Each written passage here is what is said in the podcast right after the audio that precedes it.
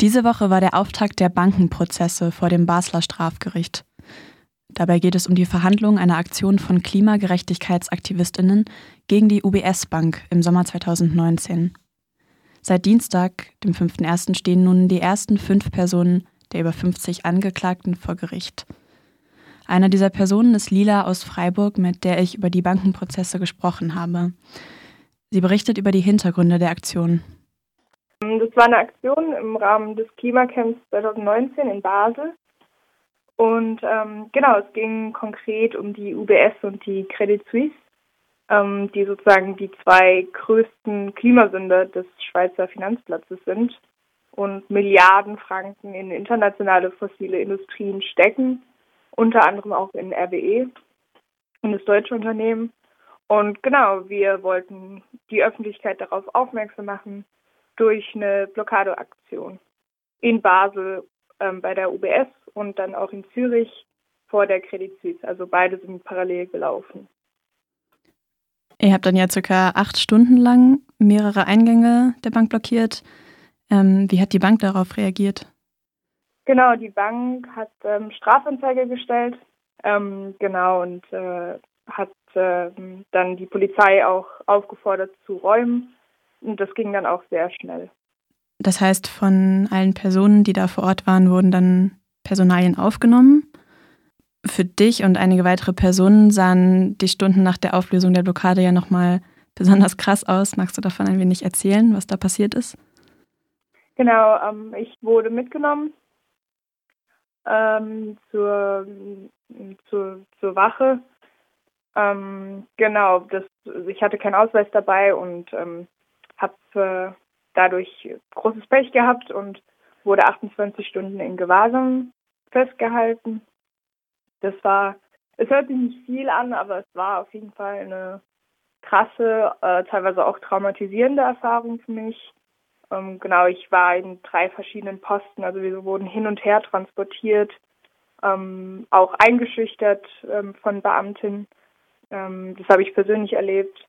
Und ähm, genau, wir wurden komplett abgeschottet. Also wir hatten keinerlei Kontakt nach außen, hatten keinen Anwalt und ähm, es sind auch gar keine Informationen an uns durchgedrungen.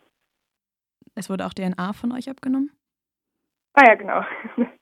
Das habe ich noch vergessen. Ja, sie haben auch noch ähm, DNA-Proben entnommen und ähm, auch eine, eine erkennungsdienstliche Behandlung gemacht bei allen Menschen.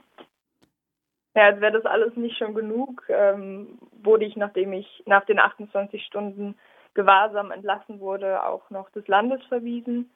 Am gleichen Abend, also ein paar Stunden später, musste ich das dann verlassen, ähm, was auch ein immenser Druck war. Und ähm, genau, ich hatte dann ein Jahr lang ein Einreiseverbot in die gesamte Schweiz. Jetzt Dienstag war dann ja der Prozessauftakt vor dem Gericht. Insgesamt ist der Prozess auf fünfeinhalb Tage angesetzt. Was sind da genau die Vorwürfe gegen euch? Ähm, die Vorwürfe sind Sachbeschädigung, äh, Nötigung, Landfriedensbruch, äh, Hausfriedensbruch und ähm, ich habe auch noch Diensterschwerung als Vorwurf. Lila möchte sich beim derzeitigen Verfahrensstand nicht inhaltlich zu den bisherigen Prozesstagen äußern. Eine ausführliche Berichterstattung findet sich aber zum Beispiel unter bajur.ch und auf der Seite des Collective Climate Justice Basel. Direkt zu Prozessbeginn erklärte demnach die Vorsitzende Richterin überraschenderweise, die UBS hätte ihren Strafantrag zurückgezogen und ein Desinteresse an der Verfolgung der Aktivistinnen kommuniziert. Grundlage dafür sei eine außergerichtliche Einigung zwischen der Bank und den Aktivistinnen – über die aber beiderseitiges Stillschweigen vereinbart wurde. Laut Collective Climate Justice sprachen für viele der angeklagten Aktivistinnen vor allem pragmatische Gründe für eine Unterzeichnung der Vereinbarung. Ich habe nicht vor der UBS protestiert, um mich mit Gerichtsprozessen rumzuschlagen, sondern um öffentlich anzuprangern, dass die UBS mit ihren Investitionen unseren Planeten zerstört, sagt einer der Angeklagten angesichts der massiven Strafanträge ob die UBS mit der Vereinbarung zu viel mediale Aufmerksamkeit um den Prozess vermeiden oder sich selbst in einem positiven Licht darstellen möchte, sei unklar, so das Collective. Angesichts des Rückzuges der UBS-Bank plädierte die Verteidigung einstimmig dafür, den Strafantrag der Staatsanwaltschaft abzuweisen. Besonders der Vorwurf des Landfriedensbruches werde von der Staatsanwaltschaft wiederholt auf die Spitze getrieben, so Verteidiger Andreas Noll. Dem entgegnete die Staatsanwaltschaft, dass zwar gegen Personen keine Gewalt angewendet worden sei, aber gegen Sachen, unter anderem in Form von Kohlezeichnungen an der UBS-Fassade, die bereits am nächsten Tag mit Wasser entfernt wurden. Trotz UBS-Rückzug entschied sich die Richterin gegen die Abweisung des Strafantrages und damit für die Eröffnung der Prozesse. Als nächstes wurden dann zwei Zeugen vernommen. Zunächst ein Banker in direkter Nachbarschaft zur UBS Bank, der betonte, grundsätzlich war es einfach spannend, dass überhaupt mal was passiert. Bedroht gefühlt habe ich mich nie. Auch der Einsatzleiter der Kantonspolizei Basel schloss sich diesem Eindruck mit den Worten an, die Stimmung war entspannt, ich hatte interessante Gespräche. Zur Räumung.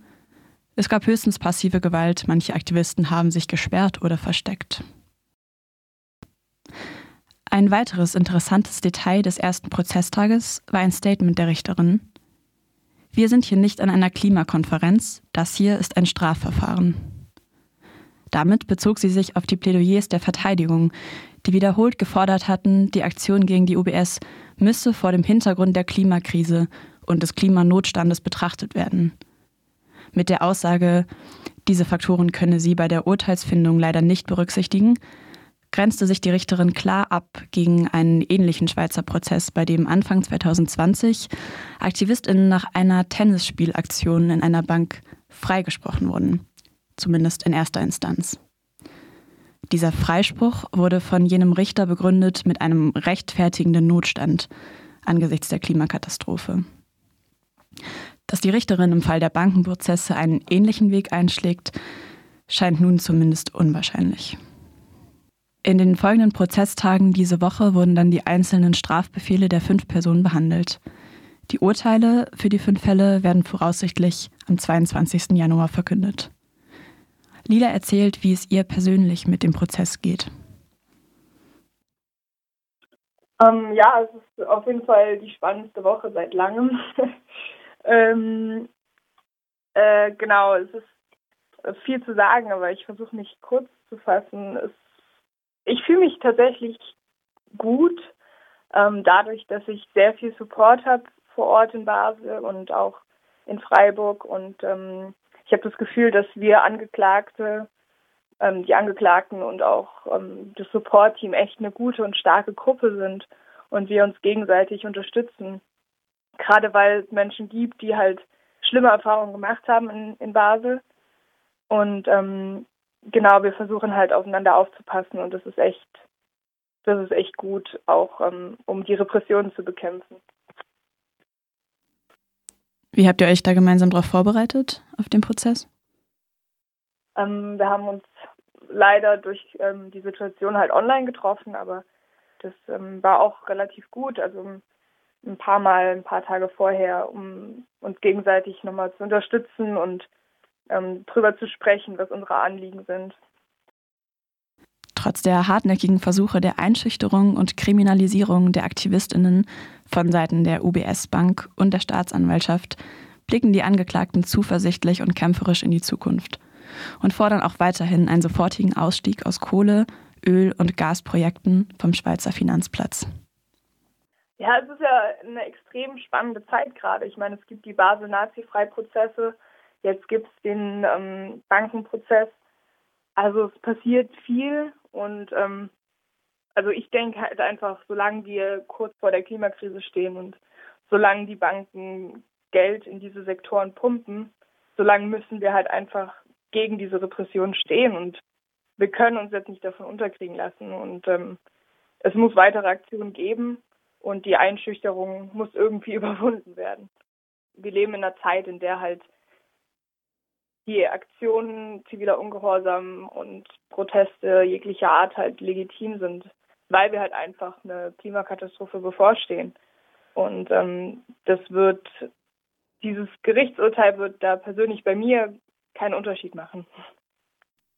Können die Bankenprozesse von außen irgendwie unterstützt werden? Ja, also ähm, gerne auf die Climate Justice Website ähm, mal reinschauen. Es gibt äh, eine Spendenkampagne über Remake It. Ja, äh, Gerichtsprozesse sind äh, sehr teuer und kosten sehr viel Zeit und ähm, ja, wir brauchen viel Unterstützung und ähm, ihr könnt sogar Flyer, Sticker und sogar einen politischen Erotikkalender erwerben für eine Spende. Ist doch, denke ich, ein ganz cooler Ausgleich. Genau, und sonst ähm, medial freuen wir uns auch über jede Veröffentlichung.